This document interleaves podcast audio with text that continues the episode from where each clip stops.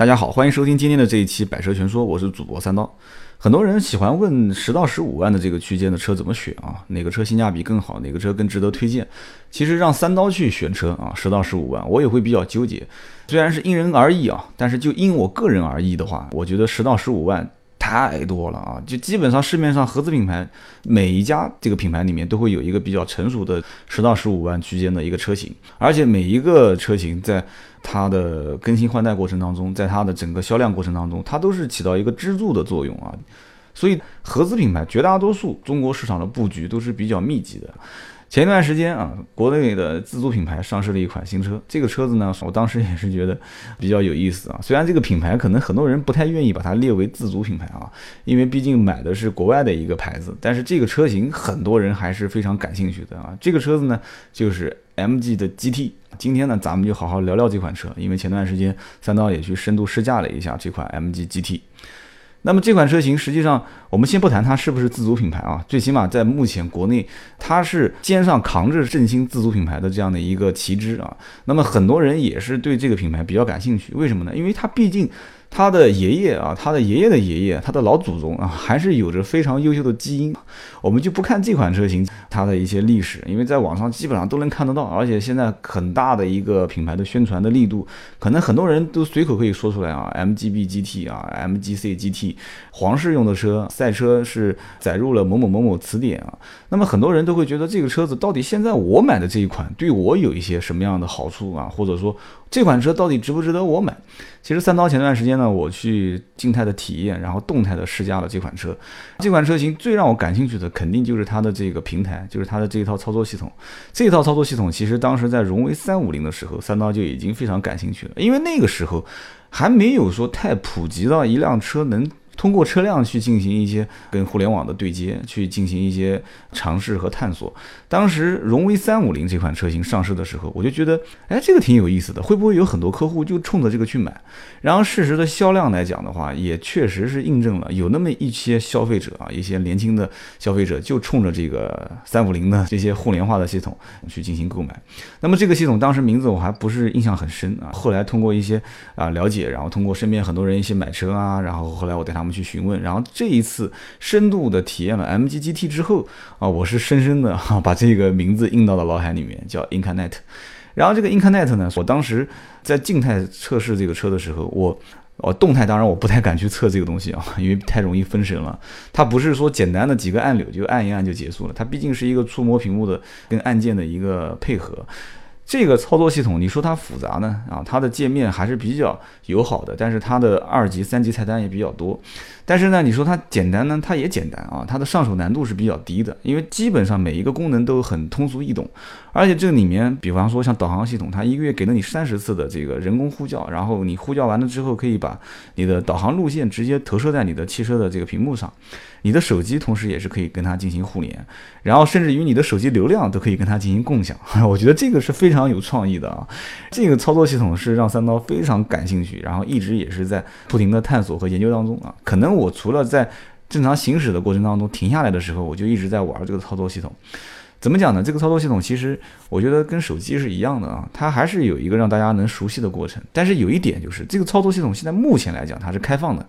据说有一个论坛啊，然后很多的一些车主也会实际在这个论坛里面发一些帖啊，然后我相信厂家肯定也会搜寻各大论坛相关的一些车主反馈的信息，然后进行完善。所以这样的一个开放式的这个操作系统平台，然后这样的一个跟啊车主之间进行一个互联，进行一个反馈信息，然后再进行打巴式升级也好，打补丁也好，这样的一个过程，我觉得甚至于一些更高端的豪华车的一些厂家是值得学习的啊。就比方讲，在某一些品牌啊。它的这个导航系统是常年不更新的，我也不讲了啊，哪些品牌？然后还有一些品牌，它的导航系统啊，不不讲导航系统嘛，就像它的这个平台，它都是封锁的。这个平台是厂家是常年不更新啊，然后一直都是这样的一个平台系统啊，一直都是第一代、第二代、第三代都是在用，然后很长很长时间之后才换代，换代之后这个系统也没有进行一些大的改变，还是用原来的一些菜单啊，原来的一些操作界面。大家去放眼看一些豪华车品牌啊，一些中级车以上的这些品牌都都是一样的啊，所以当时我觉得这个操作系统啊，不敢说它是有什么太多的优势啊，但是我可以保证的讲，它的可玩性还是非常大的。啊，具体是怎么个可玩性，大家可以去啊尝试一下，去试一下这个东西，哪怕不去试驾，就在一些静态体验的过程当中，会发现一些亮点啊。那么这个车子的这个屏幕呢，也是当时我了解了一下，它是一个红外线的这个感应屏，这个红外线的感应屏也是它的分辨率还是比较高的，但是唯一需要吐槽一点的就是屏幕还是有点偏小啊。虽然这个价位你希望能得到一个更大屏幕的这个可能性不是很大啊，那除非牺牲其他的一些啊配件的价格，但是呢，这个屏幕导航的过程当中，当时可能我也是第一次在尝试用这个导航，它的这个导航的界面相对来讲复杂一些啊，就是说它的投射在这个屏幕上面的东西呢更多一些，所以以至于导航的这个路线，我希望它能显示的更详细一些。但是呢，可能到了我快要到达目的地的时候，那个导航系统可能显示的不够详细啊，以至于比方说我开过了，或者是到了一个路口的信息啊，可能当时回馈给我的，我觉得。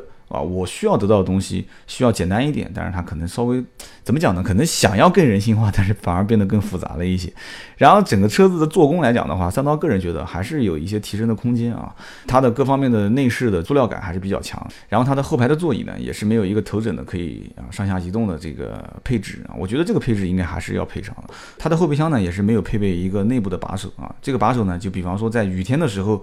就不需要把手按在这个后备箱的外部进行一个关闭后备箱的动作，那么从里面直接一带，这个后备箱就可以关上。那么这个呢，我觉得比较遗憾啊，我找了半天没找到啊。但是它的后备箱的开启很有意思啊，啊，如果三刀不告诉大家的话，大家估计看到后备箱，其实不是我一个人啊，很多人当时第一次开这个车后备箱的时候，都是找不到它的开启口，然后要到那个车子内部看是不是哪个位置有一个按钮可以打开后备箱，然后结果发现它的后备箱的按钮是跟后备箱的这个。灯啊是集成在一起的，这个设计呢倒是还挺有意思的。但是 有的时候真的，我要把车借给我的朋友，真的他叫急的是满头大汗，又不好意思打电话给我啊。因为作为一个老司机啊，打电话问别人后备箱的开关在什么地方是。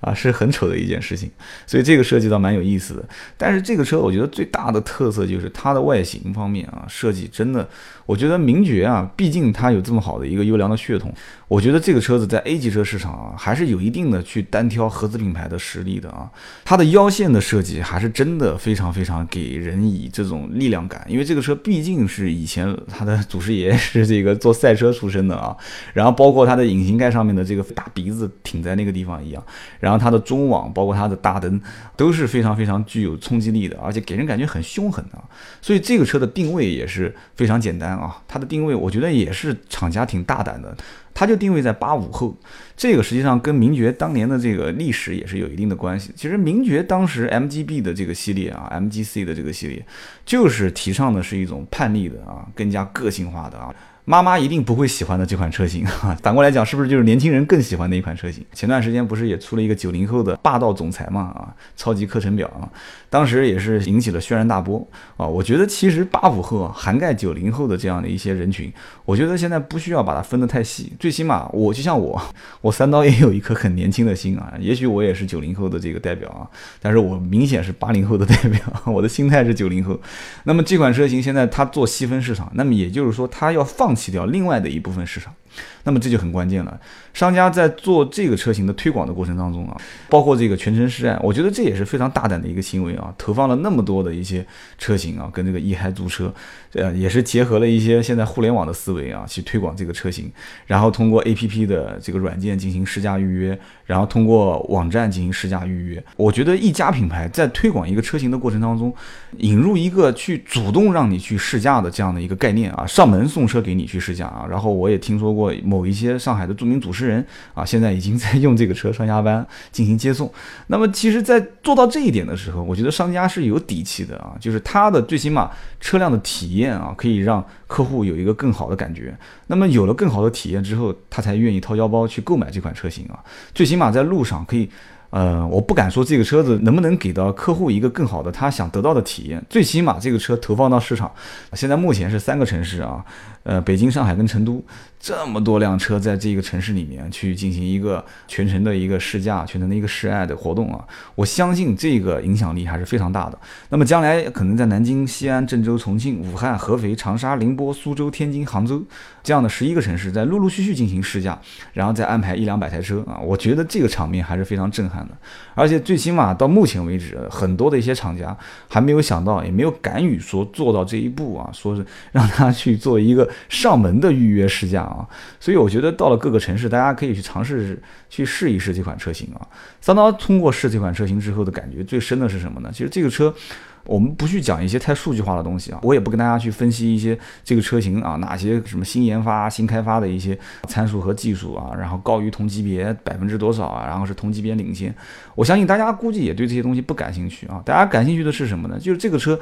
到底我能得到一些什么啊？这个车首先你能得到的一个就是非常动感、非常时尚的外形啊，这个不用讲了，大家都能看到。然后你可以得到一个什么东西呢？一个非常啊，就是目前来看还是比较好玩，然后也比较容易上手的一个操作系统。这个 IncaNet 的操作系统呢，将来我觉得啊，虽然我在论坛里面也看到了一些负面的一些说法啊，对吧我也不知道这些说法，当时我看感觉好像是对它的网站的这个不更新和它的更新的次数比较少。但是对这个操作系统的这个评价还是相对来讲比较好的，所以我觉得在十来万的车型当中啊，有这么样的一个。就感觉像买了一个新手机一样的 这样的一个操作系统，然后在你的日常生活当中呢，更加去实用的去利用好这样的一个操作系统，我觉得这个操作系统还是相对来讲我三刀比较认可啊。然后这个车型的整个内饰，我觉得也是有一定的需要提升的空间。但是呢，目前来讲这个价位，最起码这个车子它搭配了一个最新的发动机跟变速箱的平台，这个是在名爵的车系当中是非常少见的啊。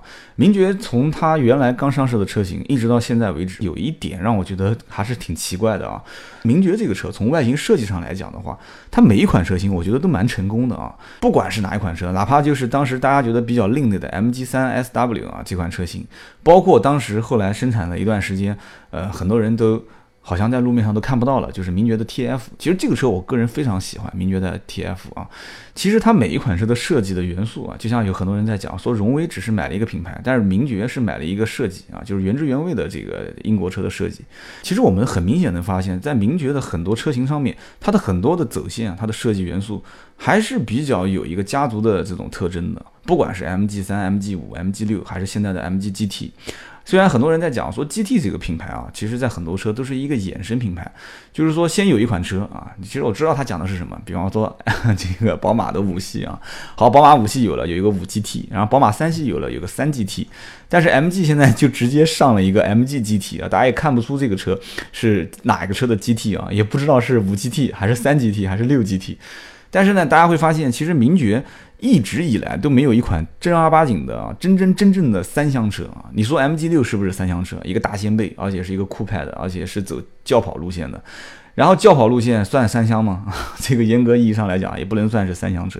然后剩下来的话都是两厢车，MG 三、MG 五。应该把这个话讲的再严谨一点，在 A 级车市场，名爵没有一个正儿八经的三厢车，所以这款车的上市对它的战略意义是非常大。然后对自主品牌的这种，我们且当它是一个自主品牌的这个旗帜啊，它的这个历史性的使命是非常强的啊。我刚刚前面也在讲了，就是一到九月份前三个季度，自主品牌的整体销量是下滑了十点五个百分点，而整体的 A 级车市场是上涨了百分之十三点五，所以呢，这个车型如果要三刀去评价的话，一点四 T 跟一点五 T 一共九款车型，而且定价现在是从啊八万多一直到十四万多，我个人觉得啊，其实这个车型在购买的过程当中。还是主推大家去买 1.4T 的车型。三刀之前试驾的那款车型是 1.4T 啊，然后 1.5T 三刀没试驾过，但是荣威的 1.5T 三刀曾经试驾过啊。两款车型，我觉得在发动机动力配比上面来讲的话，区别应该不是很大，至少在 1.5T 这个车型上啊。所以呢。三刀如果给大家的建议，一句话应该就能总结，就是在一点四 T 的车型上面，给你了一个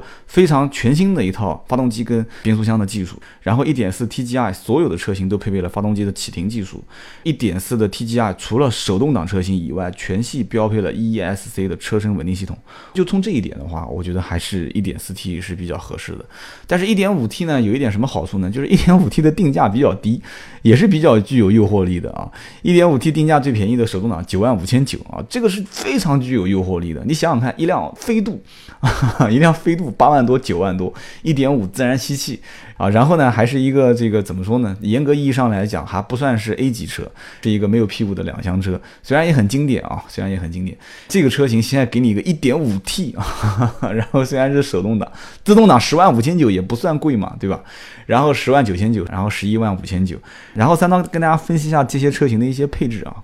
在 1.5T 的车型当中啊，风尚版跟精英版差了四千块钱，四千块钱给你什么东西呢？多了一个天窗，多了一个真皮座椅，多了一个座椅高低调节和腰部支撑调节，四千块钱多天窗多真皮座椅，我觉得还是比较划算的啊。因为以前啊，具体哪一年我记不太清了啊，我印象中很多车三千块钱的差别就是一个天窗，那么现在四千块钱有天窗有真皮，我觉得这个配置差异还是比较大的。然后我们再看精英跟豪华版一点五 T 的啊，差六千块钱啊，多什么呢？多功能方向盘、倒车雷达、倒车影像。InCarNet 系统啊，其实你想想看，多这么一个导航系统，加上很多的一些，当然了，InCarNet 更多的根本也不是，当然了，InCarNet 系统更多的还不是仅仅局限于导航，它有很多的一些相关的功能啊，包括甚至于你的保养周期啊，提示你的保养周期跟你的保养周期需要更换哪些东西，都已经集成在了这个系统里面。啊，然后很多的一些远程呼叫系统啊，然后很多的一些互联网的可以下载 APP，哎呀，这个也是非常先进啊，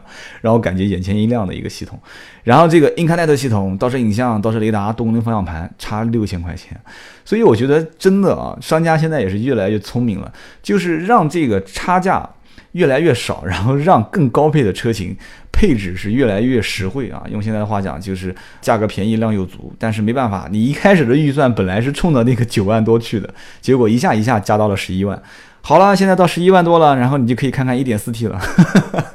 一点五 T 你既然已经到十一万多了，那你就是看一点四 T 嘛。一点四 T 十一万多只能买手动挡啊，刚刚也讲了不带这个车身稳定系统。那三刀一般还是推荐大家买自动挡啊。好了，自动挡，然后我们看啊，精英跟豪华差六千块钱，六千块钱差什么呢？多功能方向盘、倒车雷达、倒车影像、InCarNet 系统跟刚刚是一样的，六千块啊，买那么多东西，然后再看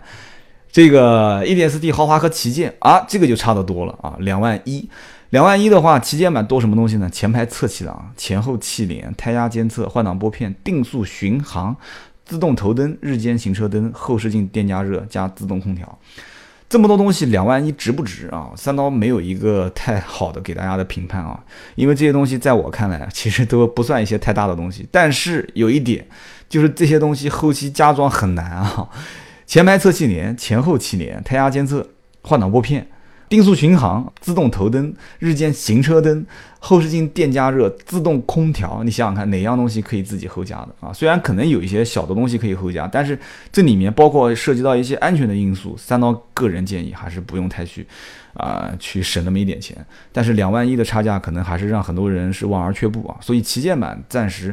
除非不差钱，而且是非常喜欢 MG GT 这款车型的外形的一些呃年轻的八五后们啊，我觉得可以考虑。但是其他的人，我觉得豪华版一般也就够了。那么在整个的这个车系当中，我觉得啊。更推荐大家的是什么呢？就是在选这个车型的时候要稍微理智一些，因为这个车型毕竟 1.4T 跟 1.5T 两款车，我个人推荐啊，1.5T 适合一些什么呢？就比方说你的预算不是很足，然后在日常家用的过程当中呢，啊，需要一款稍微时尚一些啊，比方年轻人嘛，穿着更时尚一些，不想买一些太老旧的、太老土的一些车啊，上市这么多年一直没改款的。然后另外一个呢，就是对。这个 InCarNet 系统比较喜欢想把玩的啊，喜欢觉得哎这个系统挺时尚的，然后别的车上没有，最起码别人有比它更先进，别人没有我有。我觉得很多年轻人现在是不是这样的一个心态啊？然后我有这样的一套操作系统，我觉得还不错。好像我今天提这个操作系统提的最多啊，因为三刀其实对电子设备还是比较感兴趣的。但是我的这个习惯其实不太好，就是买车还是不要太偏重于操作系统，还是要去感受一下它的发动机跟变速箱的一些配比，毕竟开车。的感受是更重要的，而我刚刚讲到的 1.5T 呢，我觉得更适合在家用啊，在平时日常在市区代步的时候去用到这样的一款车。为什么我讲到这款车适合日常代步呢？因为 1.4T 的这款发动机加上这个变速箱的配比，在各方面的动力和它的输出的性能方面来讲的话，还是非常不错的。所以这款车型我倒是反而推荐大家，如果说。呃，日常的行驶里程数比较高啊，跑长途更多一些，可以去看一看这个车型。但是呢，这个车型我在试乘试驾的过程当中啊，包括跑一些长途的这个试驾的过程当中，我发现，虽然这个车型它厂家呃一直在宣传啊，它在。各方面的静音做了一些处理，但是我不知道是什么原因，是不是因为它的这个造型啊，它必须要做到像 MG GT 这种肌肉的这种造型设计，所以就牺牲了它的一些分组系数啊。当然，我也没有实际的一些数据可以去进行一些支撑啊这个观点。但是我会明显感觉到这个车子在上高速的时候，它给我带来了一些噪音啊还是比较大，但是这个噪音我也觉得很奇怪，它不是发动机舱给予我的一些噪音，而更多的像是一些共振啊。因为我们知道，其实除了路面上面轮胎反馈出来的一些噪音以外，更多的像发动机舱啊，还有就是它的两个后视镜之间的一些共振传到了车内，然后车外的一些噪音啊传到了车内。我觉得其实在这个车型跑高速的过程当中啊，我可能跑十来万的车型试驾的还。真的不是很多啊！如果回头想想看，在我试驾的很多的一些十来万的车当中，可能日系车在控制噪音方面还相对来讲会更好一些。所以这方面，我觉得在商家实际测试车辆的过程当中，就是在长途试驾的过程当中，我觉得还是有可以提升的空间。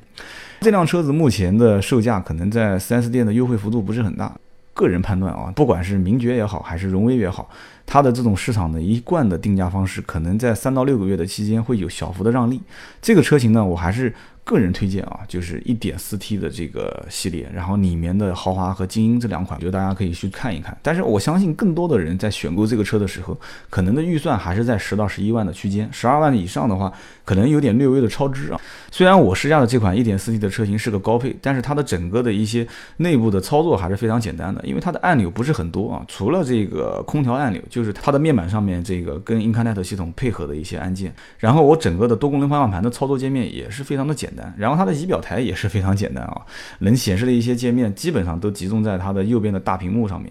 所以这个车型的上手难度不大。然后呢，它现在整个的定义是八五后，所以我觉得这个车型的整个的运动感的气息，包括现在目前商家做的这个全程示爱的一个活动，这个车型有可能将来会是名爵在它的市场营销的过程当中，以它为起步啊，以名爵 MG GT 为起步。这个应该也算是 MG 到目前为止真真正正在市场上面去推它的一款全新车型的一次营销活动。然后我也觉得，可能将来从 MG 的 GT 这款车型开始，MG 会走入一个更新的阶段。可能将来它出的每一款车都会大力的进行推广，然后会进行一个经销商的整合，然后经销商的店面的改造，然后去配合它将来更加年轻化，然后去主打八五后、九零后市场的这样的一个，就像雪佛兰当时刚开始打品牌的这样的。宣传一样，就是把它的一些品牌基因啊，更加的植入到一些年轻的消费者的脑海里面，然后让大家去认可 MG 的这样的一个品牌。其实我个人非常非常期待将来 MG 改款上市的一款车型，而且我也非常有可能会去购买的一款车型，就是我前面提到的那一款小跑车 MG 的 TF。